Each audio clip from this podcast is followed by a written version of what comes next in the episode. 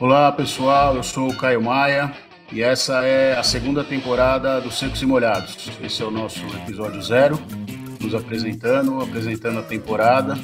Para quem não ouviu a primeira e tiver curiosidade de conhecer, a primeira temporada eu gravei com o Zé Antônio Lima e era muito focada em começo do governo Bolsonaro. Foi gravada no começo de 2019.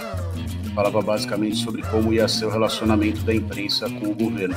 Tem gente bem legal. A Paulo Gaspar, Maurício Sticer, Leonardo Mendes Júnior, não, devia ter citado nenhum, porque eu vou, não vou citar todos, né?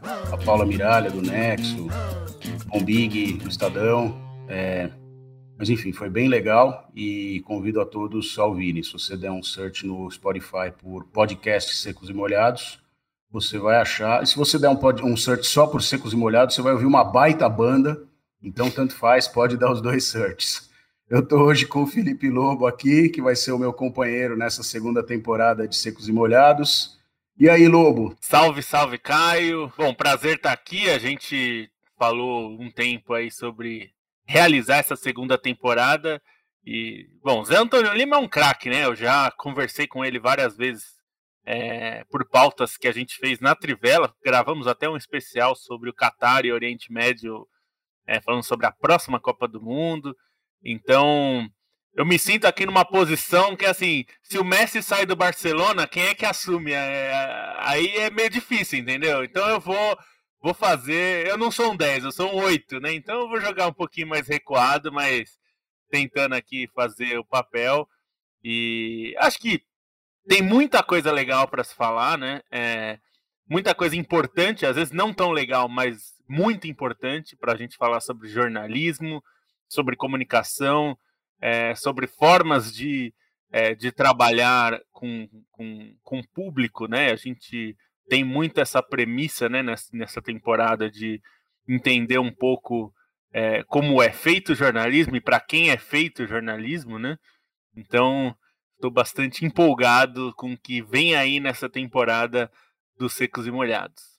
Lobo, e conta um pouco para quem está nos ouvindo um pouco mais sobre você. Sobre mim eu não vou falar, porque eu falei já no começo da primeira temporada. Quem tiver curiosidade vai lá e escuta, né? Eu e o Lobo nos conhecemos trabalhando juntos na Trivela, é, que era o site pelo qual eu era responsável e agora ele é, né, Lobo? Mas conta um pouco sobre você e sobre a tua carreira para os nossos ouvintes. Eu, eu sou jornalista formado, mas antes de ser jornalista eu é, estudei comunicação e multimeios, trabalhei com comunicação corporativa, com produção de conteúdo mais voltado a empresarial. Tive algumas passagens aí por consultorias, né, por é, trabalho de em educação também. Desde 2008 eu tenho trabalhado mais é, diretamente com jornalismo. Passei pela Folha no antigo Folha é, Informática, que virou Folha Tech depois, e eu nem sei se existe hoje ainda, mas era o caderno de informática da Folha. É, sempre fui muito ligado em tecnologia também e também sempre fui ligado em esporte. Daí foi até um contato em comum nosso, meu e do Caio, que me levou até ele, que foi a Ana Estela.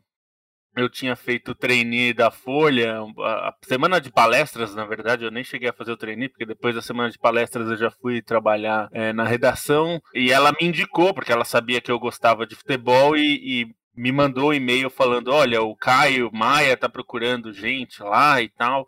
E aí eu cheguei para uma coisa e fui para outra, né? Eu cheguei para para é, um processo que na verdade envolvia a revista ESPN, então sendo gestada, né? E aí falei com o Biratan Leal e o Biratan já identificou que que era qual era o melhor caminho, né? E aí depois falou com você e aí de lá a gente veio para Trivela com Leonardo Bertozzi e de 2009 para cá eu estou na Trivela já há muitos anos, muitas coberturas, muitas mudanças, né, que nós passamos juntos de várias formas, mas a Trivela virou uma parte importante da minha vida, mais importante da minha carreira, porque é, foi o lugar que me deu liberdade para trabalhar o jornalismo de uma maneira é, diferente do que a gente estava tentando do que a gente vê nos outros lugares e tentando fazer algo é, relevante no jornalismo esportivo, que é sempre muito contestado, né? Por, é, por ser do entretenimento, por ser muitas vezes tá, é, rotulado como fútil e tudo mais. A gente tenta trazer um pouco disso. Sempre fui uma pessoa muito interessada por jornalismo, por comunicação e tal. Então, por isso que quando você falou sobre os secos e molhados, é um é uma ideia que me apetece porque a gente discutir comunicação é sempre importante. Afinal, desde que a gente começou até hoje, as coisas já mudaram muitas vezes e vão continuar mudando daqui para frente. E é bom a gente entender e falar com gente que entende sobre tudo isso que tem acontecido e por que a gente tem as falhas que a gente tem hoje. Muito bom. É, esse processo aí da tua ida para Trivela, né, Lobo, é um all-star do jornalismo, né? Porque foi a Anistela que te indicou, a Anistela foi a minha grande professora, foi quem me tornou jornalista, né? Eu também, eu fiz o trainee da Folha e é ali que eu virei jornalista. É, aí você conversou com o Biratã Leal, que depois viraria uma estrela da ESPN, assim como Leonardo Bertozzi, né? E para aquela vaga que a gente tinha aberta, eu acabei trazendo o Menon, se não me engano, que também dispensa apresentações para quem é do futebol, né? Bom, Lobo, aí, né, como a gente conversou antes de começar a gravar, a primeira temporada dos Secos foi muito legal, mas uma das coisas que a gente não conseguiu fazer, embora eu e o Zé tenhamos conversado muito sobre isso, foi tornar o podcast menos branco, né? O único entrevistado é, que a gente teve na primeira temporada que não era branco foi o Leonardo Mendes Júnior, e isso reflete uh, uma, uma, uma, tendência do nosso racismo, que hoje esse termo tão batido do racismo estrutural. Né? A gente não deixa de chamar negros porque a gente quer. É, às vezes a gente não deixa de chamar negros mesmo querendo chamar, né? porque uh, é porque a gente não conhece, né? a gente está fechado na nossa bolha branca e por isso a gente não chama. E eu acho que os últimos anos foram é, muito importantes na compreensão disso por parte é, dos brancos, né? E esse foi um esforço que a gente fez. Então, antes de começar a temporada, a gente determinou que não haveria temporada se a gente não tivesse pelo menos 50% de entrevistados ou entrevistadas negros ou negras, né? Então, esse era um princípio. A primeira temporada já foi razoavelmente bem dividida entre homens e mulheres, essa também ficou meio a meio, e a gente então é, teve metade de entrevistados é, brancos e metade de entrevistados de pessoas negras, né? Uh, e aí, né, Lobo, a gente queria fugir do futebol, né, por motivos óbvios, porque é o que nos une, né? Mas a gente acabou tendo dois entrevistados que falaram bem do assunto, né? O primeiro, o primeiro entrevistado nosso não falou, que tentou falar um pouco do assunto, mas a gente fugiu, que foi o Flávio, uh, que é um dos editores do núcleo, acho que hoje ele é o responsável pelo núcleo investigativo do UOL, que foi uma baita entrevista, né? O Flávio também é escritor, né?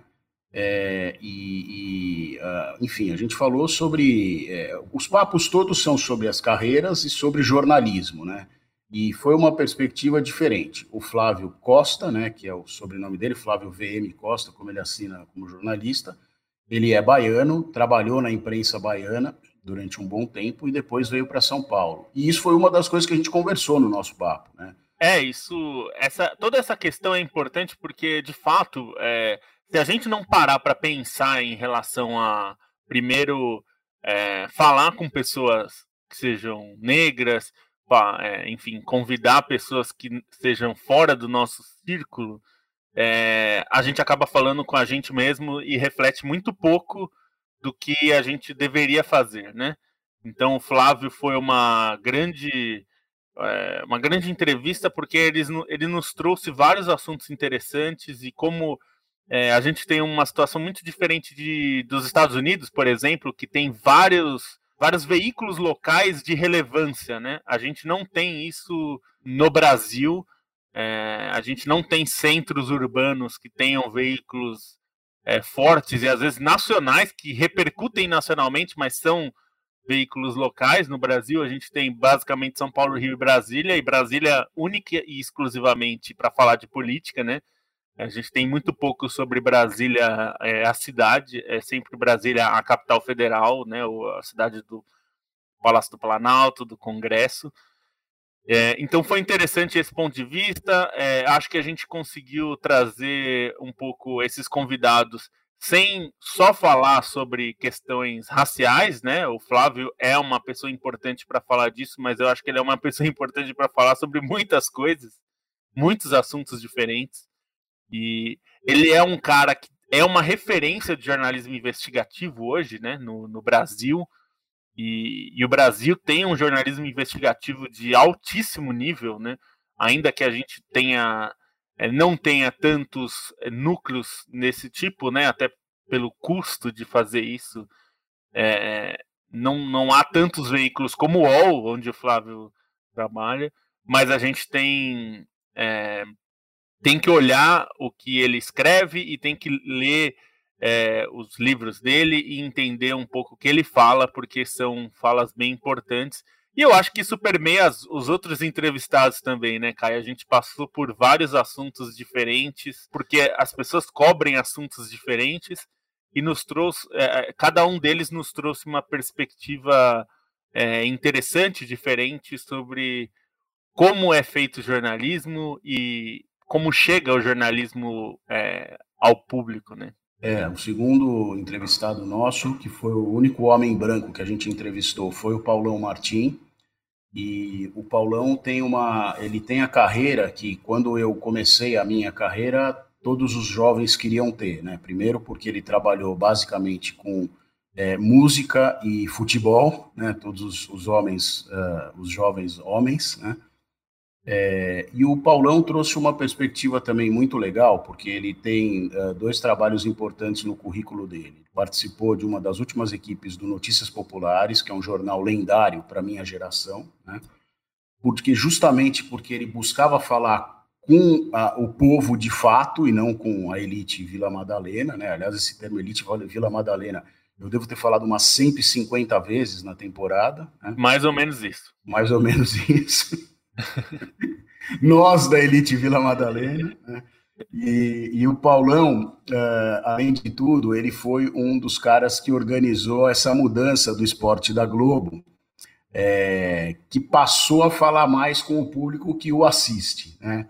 É, enfim, uh, levou o, o, a mensagem para o público que estava lá para receber. Né? É, por mais uh, a gente tem uma certa, eu, eu tenho acho que o Lobo também, eu até já escrevi sobre isso, né, sobre a laifertização do esporte, né, mas eu acho que aí são os excessos, né, você não consegue segurar uma estrutura como a Globo em simplesmente fazer um produto mais popular e mais adequado ao público que o assiste, e ela acaba laifertizando tudo, mas o Paulão tem muito essa pegada de que o jornalismo não pode ser para meia dúzia, ele tem que ser para todo mundo que tá, que precisa de notícia e de informação, né? É, acho que entra um pouco nessa nessa ideia que a gente tinha de conversar com, com quem faz jornalismo para entender para quem você faz jornalismo, né? E, e, muitas vezes é um exercício que os veículos precisam fazer é, mais vezes e nós jornalistas, né, como um todo, precisamos fazer mais, né? E o Paulo trouxe essa perspectiva que era interessante de que como um produto, você pode ter um produto que tenha conteúdo, que seja relevante, e mesmo assim não ter audiência porque você está falando com o público errado, né? E era um pouco o caso do Globo Esporte, então ele traz essa experiência de como o Globo Esporte precisou entender para quem ele estava falando, né?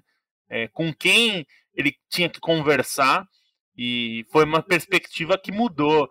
É, mudou o jornalismo é, de esportes como um todo, porque criou toda uma linha e uma geração é, de novos produtores de conteúdo baseados nesse formato é, que saía do quadradinho, né, de é, falar de esporte sempre de uma maneira é, muito sóbria, né, tentar trazer um pouco de entretenimento. Acho que é uma experiência que vale para pensar mesmo é, sobre o que é feito e, e para quem é feito. Eu acho que isso tudo conversa, sai da conversa que a gente teve com o Paulão e também um pouco aquele. O Paulão representa um pouco aquele sonho que hoje deve. Não, não sei se existe ainda nas universidades, mas na época que eu fiz faculdade existia um pouco o sonho de trabalhar na BIS, né? As pessoas faziam jornalismo sonhando em trabalhar na BIS e tal, que era uma revista é, de cultura e de música, né? E que era um conteúdo que a gente considerava um de alta qualidade e que falava sobre assuntos que todo mundo gostava. Então, é, o Paulão representa um pouco isso, né? E aí a terceira, a nossa terceira entrevistada foi a Micaela Santos. A Micaela ainda não é uma jornalista famosa, né, Lobo? Mas ela tem uma perspectiva que é impossível para a gente ter em quase todos os aspectos, né? Ela é uma mulher negra que cobre é, negócios, né? Então, é, não pode haver nada mais contrastante, né? O nosso mundo dos negócios ainda é um mundo muito masculino e ainda mais branco, né? É, e aí é, você tem e, velho, né? Porque as pessoas em geral têm mais de 40 anos, né? E aí você tem uma menina jovem é, negra, né? Cobrindo esse mercado já há algum tempo, sendo bem sucedida e como a gente disse para ela, né?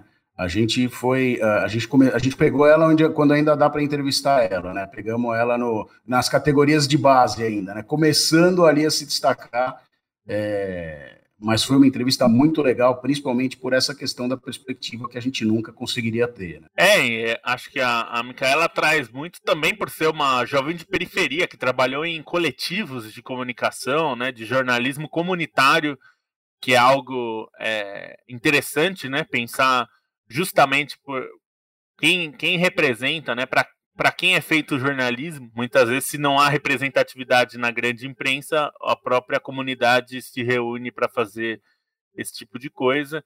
E a Micaela trouxe um pouco essa perspectiva de como é cobrir negócios e cobrir é, um, um, mundo que é muito fechado e muito masculino, né, e muito branco, é, e como essa perspectiva dela já trouxe benefícios para a própria revista que ela trabalha, né, a História Negócios, e traz um pouco de como essa diversidade também na, na, na redação pode gerar frutos interessantes como pautas mesmo. A gente falou bastante com ela com a coisa de como as, as agências de comunicação, as assessorias tentam colocar né, pauta de número, de receitas da empresa, então questão de essa, essa coisa no mundo dos negócios é muito forte, né? Balanço e como tentar ir além disso, né?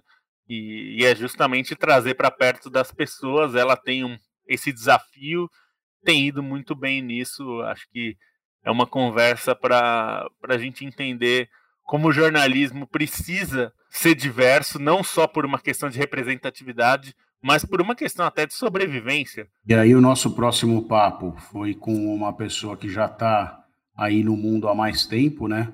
A minha primeira mentora no jornalismo, embora ela negue, as pessoas negam sempre serem minhas mentoras, eu não sei porquê. E foi a Marília Ruiz. Nesse papo a gente absolutamente nem tentou não falar de futebol, porque seria impossível, né? E a Marília deu uma pers perspectiva legal. A gente falou de futebol, obviamente. Se você não gosta de futebol, talvez seja uma boa você pular esse episódio, mas talvez não, porque a Marília tem uma coisa de ter virado também uma personalidade televisiva, tem toda uma conversa sobre o machismo gigantesco que ainda tem nesse mundo do esporte, né? Foi é, uma perspectiva, é, como tem no mundo dos negócios, tem no mundo do esporte. Né? Quando eu comecei a trabalhar com, com jornalismo esportivo, é, na televisão, as mulheres é, eram uh, só eram contratadas se fossem bonitas, né? E nenhuma delas recebia destaque para falar de futebol, né? Isso já mudou muito, né? E a Marília participou de toda essa trajetória de mudança, né? É uma perspectiva diferente, porque a Marília tem 20 anos de estrada, né? E entrou no jornalismo no momento que é, era absolutamente incomum a gente ter repórteres é, mulheres cobrindo. Ainda era, era possível, mas ainda não era comum. É, a gente ainda era, ainda era caso de, de chamar atenção. Hoje em dia, se não é é, se não chama atenção mais ter uma repórter mulher em campo ou sendo setorista, é porque mulheres como a Marília estavam lá e a Marília conta um pouco de como ela começou e de como a experiência de passar por um veículo como a Folha, que trouxe uma perspectiva interessante para o jornalismo esportivo da época, né, no começo dos anos 2000, que era o painel FC. E então foi é interessante de ver como a Marília participou de vários de vários momentos diferentes desse jornalismo esportivo que a gente vê hoje. Se hoje a gente vê mais gente comentando jogos, mulheres comentando jogos, mulheres narrando jogos. É, há 20 anos isso era muito mais difícil. E a Marília se colocou ali sem, sem gracinha, sem precisar é, ficar chamando a atenção para si. Ela deixou que o trabalho falasse por ela, numa época que ela não era da TV, ela não aparecia, mas o que apareceu dela eram os textos, eram as entrevistas, eram as apurações. Isso é interessante de ver até como ela construiu isso e como ela construiu, inclusive, a, a imagem que ela tem hoje, que é de uma jornalista já bastante respeitada, que traz aí essa perspectiva de como a, a mudou, né, a forma como a mulher é vista é, no jornalismo esportivo e, particularmente no futebol, né, que é, um, é o esporte mais popular. Bom, aí o nosso próximo entrevistado, a gente aprofundou a trilha aberta pela conversa com o Flávio, né, Lobo? A gente conversou com o Luiz Adorno, um baita de um repórter, um cara que também é, saiu de um meio em que normalmente as pessoas não viram jornalistas e são nunca são incentivadas a isso, muito pelo contrário, né? É, e tem hoje alguns dos trabalhos mais interessantes de jornalismo investigativo que a gente vê na mídia, né? Passou pelo UOL também, trabalhou acho que para o próprio Flávio, né? A gente brincou com o Flávio, não sei se a gente gravou esse pedaço, que o Flávio falou, ah, o Adorno é meu filho. É, a gente até esquecemos de falar isso para o Adorno, né? É, e, e, e, hoje está num núcleo investigativo da Record, que tem é, como como cabeça ali o Caramante, que também é um baita repórter de, de polícia, né? Um cara que uh, tem que viver meio escondido, uh, porque é assim, esse é o país em que nós vivemos, né? E esse papo foi foi profundo, né? Foi daqueles que fala, puta, você sai meio sem saber disso, sem falar um tempo depois, né? É, o Adorno é um cara, é, é incrível porque ele é muito jovem, né, ainda, mas ele já tem uma trajetória bem interessante dentro do jornalismo, de como ele abriu esses caminhos e trouxe um pouco da periferia para as redações, que é algo que também a gente é, falou bastante ao longo dessa temporada, de como faz falta né, essa perspectiva de periferia dentro da redação, o que ajuda a explicar um pouco porque a periferia é tão pouco retratada na grande imprensa em geral, né? Porque que ela só é pauta quando a polícia vai ou quando a polícia é, faz operações ou casos de, grandes, de grande violência, né? não é pauta por nada mais do que violência, basicamente. A dor no trabalho hoje na, na Record e a gente é, é muito comum a gente ter perspectivas já bastante definidas sobre os veículos em si e às vezes a gente não olha para o que eles estão fazendo efetivamente, né? É, assim como em qualquer veículo, tem muitas coisas é, que são boas e muitas coisas que a gente pode discordar, mas acho que é importante é, ver como profissionais como Caramante, como o Adorno, que vocês vão conhecer, vão ouvi-lo. Ele é um cara é, com uma vivência incrível de produção de conteúdo, de produção de matérias, de apuração, e, e ele trouxe até essa perspectiva de como é falar em um veículo, né? Produzir conteúdo num veículo como a Record, é, que ele chegou onde ele não tinha chegado antes, né?